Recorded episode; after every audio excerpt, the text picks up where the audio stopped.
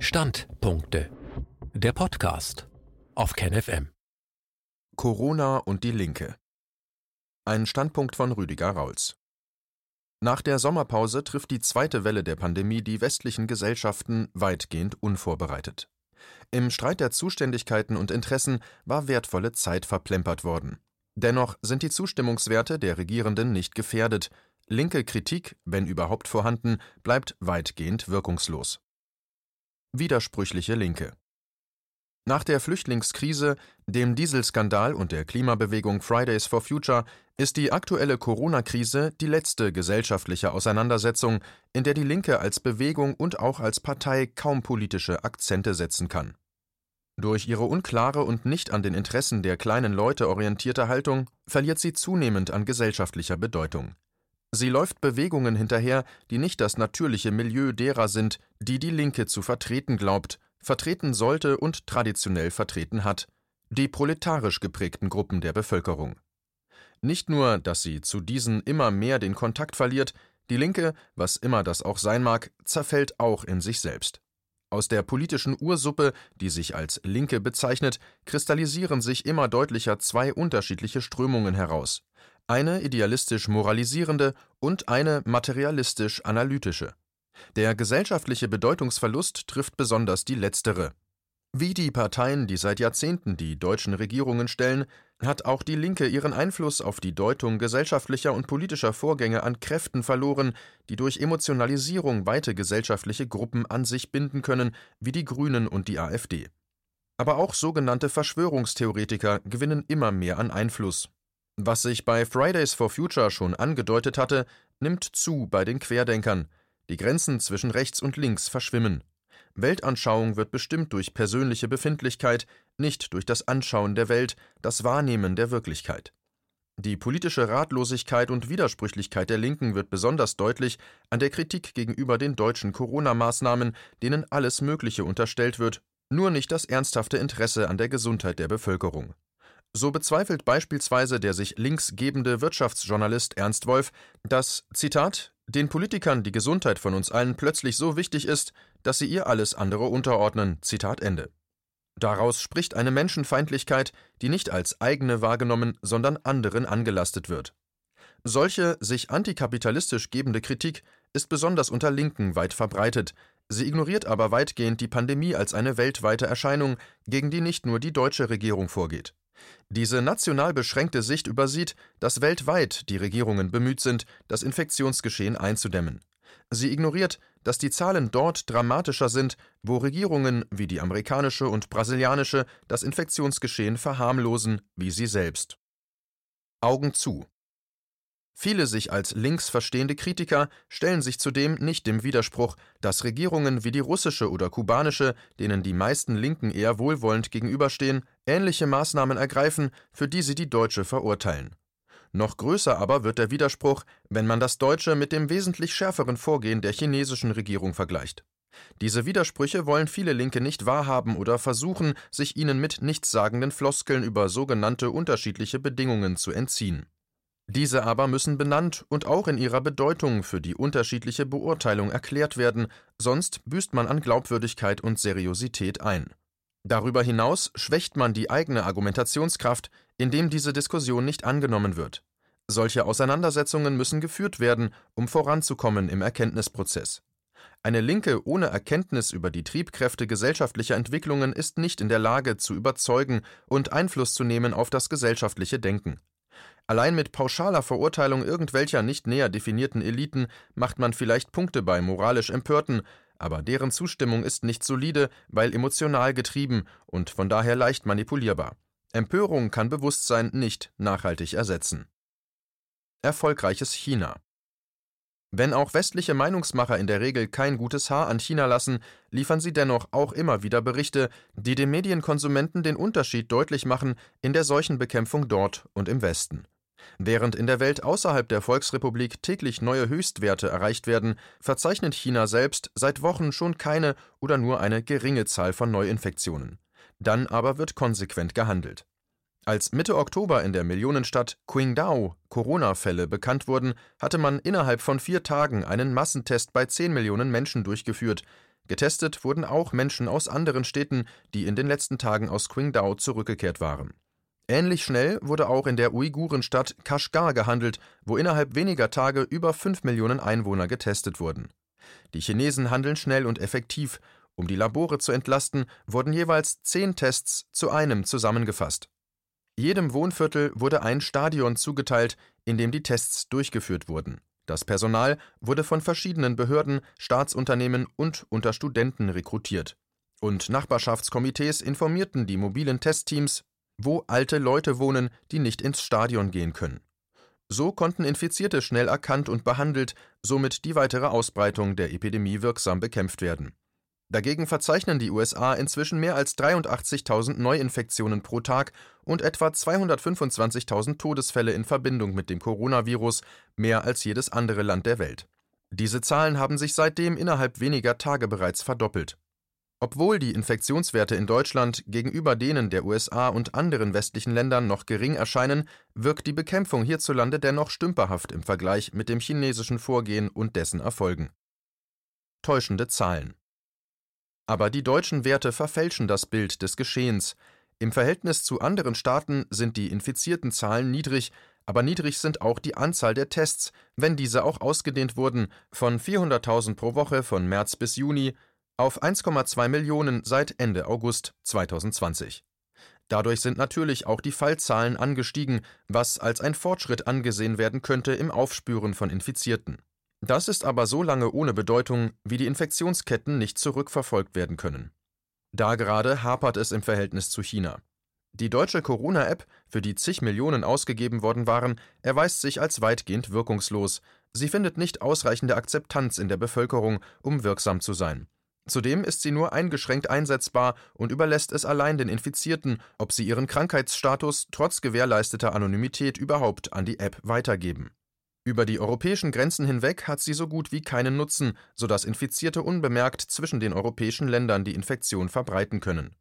Da aber jeder Neuinfizierte weitere Ansteckungen verursachen kann, steigen die Zahlen immer schneller, solange die Ausbreitung nicht effektiv durch umfangreiche Testung und Kontaktverfolgung eingedämmt werden kann.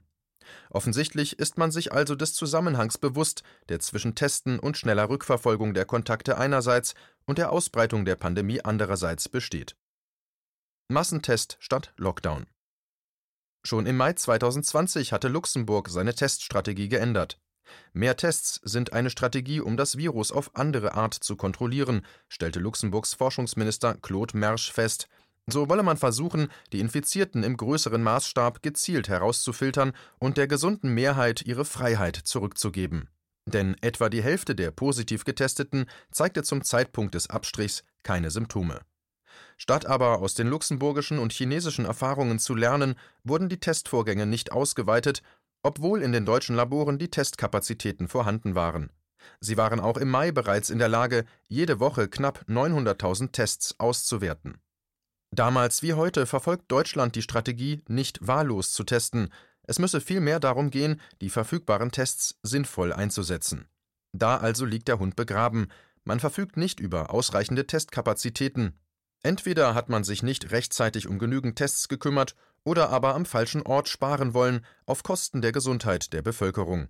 Jetzt liegt das Kind im Brunnen und die Kette der Infektions- und Kontaktverfolgung reißt gerade bei den unerkannt Infizierten ab. Dennoch hält man fest an dem Vorgehen, dass nur Personen mit Krankheitsanzeichen einen Test machen sollen. Ebenso jene, die direkten Kontakt zu einem Infizierten hatten. Die symptomfrei Infizierten bleiben dabei unerkannt. Dieses Vorgehen jedoch befördert gerade die Pandemie, weil letztere damit unerkannt und unbewusst das Virus weiter verbreiten.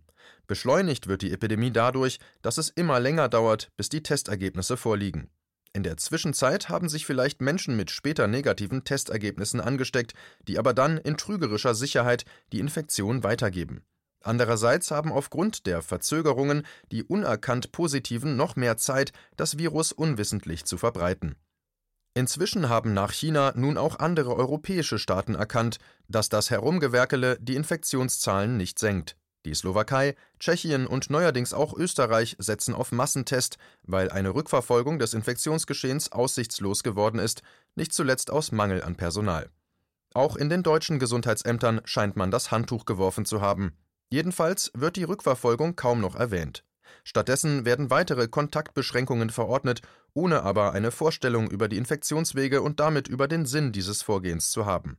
Denn in Frankreich, mit seinen europaweit schärfsten Ausgangs- und Kontaktbeschränkungen, gehen die Infektionszahlen kaum zurück. Notbehelf als Strategie Der weiteren Ausdehnung der Tests stehen jedoch nicht strategische Überlegungen im Wege, sondern schlichtweg ein Mangel an Personal, Material und Laboren. Diesen Mangel redet man als Strategie schön, Schuld an der unzureichenden Ausstattung ist danach nicht staatliches Versagen, sondern die massiv gestiegene Zahl von Kontaktuntersuchungen an symptomfreien Menschen. Offensichtlich hat man aus den Versäumnissen zu Beginn der Epidemie und aus den chinesischen Erfahrungen nichts gelernt. War Bundesgesundheitsminister Jens Spahn noch Ende Januar fest von der Harmlosigkeit des Virus und der Überlegenheit des eigenen westlichen Systems gegenüber dem chinesischen überzeugt, so stellte man sehr bald die Mängel in der eigenen Strategie fest. Es fehlte an Masken zum Schutz der Bevölkerung und sonstigen medizinischen Hilfsmitteln. Um dieses Versäumnis zu vertuschen, wurden lange Zeit von den Verantwortlichen Masken als nicht hilfreich, gar schädlich dargestellt. Heute jedoch werden diejenigen belangt, die keine Maske tragen. Angesichts solcher Widersprüche wundert es nicht, dass viele Menschen der Regierung und ihren Maßnahmen misstrauen. Hinzu kommt, dass die dünne Personaldecke in den Gesundheitsämtern wie in der öffentlichen Verwaltung insgesamt eine Rückverfolgung der Kontakte nur noch zu etwa einem Drittel erfolgreich macht. Das Bundesgesundheitsministerium, verantwortlich für die Mängel, gibt sich selbst dabei unschuldig, denn das Robert Koch Institut erfahre in weniger als 30 Prozent der Infektionen den Ursprung der Ansteckung. Es stellt sich zudem die Frage, ob die Intensivierung der Tests politisch überhaupt gewollt ist. Immer wieder kommt es zu Streitigkeiten zwischen Bund und Krankenkassen, wer die Kosten solcher Maßnahmen tragen soll. Zudem würde mit der Zunahme der Tests auch in Deutschland die Zahl der Infizierten noch stärker ansteigen. Vielleicht würde man dann hierzulande anhand dieser Zahlen bald nicht mehr so viel besser dastehen als die anderen europäischen Staaten, von denen man sich mit einer gewissen Selbstzufriedenheit immer noch abzuheben versucht. So richtig und wichtig die Reduzierung der Sozialkontakte angesichts der besonderen Umstände sein mag, so falsch ist es, im Wesentlichen das Freizeitverhalten der Bürger dafür verantwortlich zu machen. Die meisten Verstöße gegen das Abstandsgebot entstehen nicht bei Feiern im privaten Bereich, schon gar nicht, wenn diese Veranstaltungen im Freien stattfinden. Viel bedeutsamer für die Ausbreitung des Virus dürften die Lebensumstände und Wohnverhältnisse der meisten Menschen sein. Denn in geschlossenen Räumen feiert das Virus Urständ. Darüber aber werden kaum Erhebungen und Studien angestellt. Zahlen und Erkenntnisse bezüglich der Verantwortung der Wohnverhältnisse für die Ausbreitung von Corona sind ungenügend, und öffentlich scheinen die Regierungen dieses Thema schon gar nicht diskutieren zu wollen. Infektionsrisiko Armut aber immer wieder muss gerade über die Arbeitsverhältnisse, besonders in der Fleischindustrie, als Auslöser großen Infektionsgeschehens berichtet werden. So sind auch immer wieder die Unterkünfte von zusammengepferchten osteuropäischen Arbeitern in den deutschen Schlachtereien Ausgangspunkt von Virusausbrüchen. Das gleiche gilt für Flüchtlingsunterkünfte, wo viele Menschen auf engstem Raum über lange Zeit sich zusammen aufhalten müssen. Hier wirkt die Infektion eines Einzelnen wie der Angriff einer Biowaffe. Nicht viel besser aber sind auch die Wohnverhältnisse vieler Bürger in den Vorstädten der europäischen Metropolen und den Sozialbausiedlungen der industriellen Ballungsgebiete. Bekannt sind die Vorfälle in Göttingen und Berlin-Neukölln, wo ganze Wohnblocks abgeriegelt wurden wegen der hohen Infektionswerte. Bisher wurden solche Ereignisse in Deutschland nur vereinzelt öffentlich. Aber einen Ausblick auf eine mögliche weitere Entwicklung gerade unter Berücksichtigung der Wohnverhältnisse bietet ein Blick über die Grenzen nach Spanien und Portugal. In Madrid wurden Ausgangsbeschränkungen über die Wohnviertel von fast einer Million Menschen verhängt. Es trifft vor allem die ärmeren Viertel im Süden von Madrid, in denen überwiegend Arbeiter und Einwanderer wohnen. Viele Familien leben in beengten und teils prekären Verhältnissen. Ein Grund für die höhere Anzahl von Infektionen. Dagegen dürfen sich die Reichen in den wohlhabenden Vierteln Madrids weiterhin frei bewegen, denn dort sind die Wohnverhältnisse besser und die Fallzahlen wesentlich niedriger. Aber Madrid ist kein Einzelfall. In Arbeitervierteln um die portugiesische Hauptstadt Lissabon bekommt man eine ähnliche Lage schon seit Juni kaum in den Griff. Welchen Einfluss die Wohnverhältnisse indirekt auf das Infektionsgeschehen anderer gesellschaftlicher Gruppen und der Gesellschaft insgesamt hat, zeigt auch wieder das Beispiel Madrid. Viele aus den abgeriegelten Vorstädten benutzen die öffentlichen Verkehrsmittel auf ihrem Arbeitsweg ins Zentrum. Dort verdienen sie als Krankenschwestern, Altenpfleger, Bauarbeiter ihr Geld. Das Virus bleibt also nicht bei den Armen. Das sind aber nicht die Lebensverhältnisse der meisten Querdenker und der Kids von Fridays for Future. Unter diesen Bedingungen lebt die gesellschaftliche Mehrheit, die sich in den öffentlichen Diskussionen nicht mehr bemerkbar macht. Nicht, dass sie zu dumm dazu wären, aber die Themen, mit denen sich das intellektuelle Milieu des Mainstream wie auch des alternativen Mainstream beschäftigt, sind nicht ihre Themen. Falsche Kritik. Das aber sind die Kritikpunkte, die eine klassenbewusste Linke aufgreifen müsste, wenn sie sich der sogenannten einfachen Bevölkerung verpflichtet fühlt und den Kontakt zu ihr halten bzw. wiederherstellen will. Statt jedoch diese Verhältnisse zu benennen und die Versäumnisse der deutschen Regierung offenzulegen, ergeht sich die Linke, besonders die idealistisch moralisierende, in der Verurteilung gerade solcher Maßnahmen, die im Sinne der Epidemiebekämpfung hilfreich sind, Abstandsgebot, Maskenpflicht und Reduzierung der sozialen Kontakte. Wenn auch die Mehrheit der deutschen Gesellschaft nicht begeistert ist von solchen Maßnahmen, so sieht sie dennoch diese Einschränkungen als sinnvollen Beitrag zur Lösung des Problems an und trägt sie deshalb mit. Dieser Mehrheit ist das idealistisch-moralische Denken solcher Bewegungen wie der Querdenker fremd, die, wie schon der Name sagt, eher intellektuell geprägt sind. Diese Bewegungen scheinen auch nicht den Anspruch zu haben, Verbündete der sogenannten kleinen oder einfachen Leute zu sein, sie verstehen sich vielmehr als eine alternative Gemeinschaft von Gebildeten und Eingeweihten, die die geheimen Vorgänge und Absichten der Mächtigen und Eliten hinter den Kulissen zu durchschauen glauben. Die Lebensverhältnisse der gesellschaftlichen Mehrheit scheint ihnen fremd zu sein. Für sie steht die Verteidigung der eigenen individuellen Freiheiten und Persönlichkeitsrechte im Vordergrund. Das ist nicht zu verurteilen, steht es doch jeder gesellschaftlichen Gruppe zu, ihre eigenen Interessen zu verfolgen und sich für deren Durchsetzung stark zu machen. Gefährlich wird es, wenn man als Minderheit für die eigenen Interessen höhere Rechte beansprucht und beispielsweise das Recht auf Meinungs- und Versammlungsfreiheit über das Recht auf Gesundheit, körperliche Unversehrtheit und Leben stellt. Diese Gefahr besteht sowohl bei Fridays for Future als auch bei den Querdenkern. Aber selbst wer die Pandemie und das Virus nicht wahrhaben will, ist vor beiden nicht sicher. Wie es der Erde egal war, ob die Menschen sie für eine Scheibe oder Kugel hielten, so ist es auch dem Virus egal, ob die Menschen es für eine Realität halten oder nicht. Es befällt auch die Zweifler, denn die Realität setzt sich durch.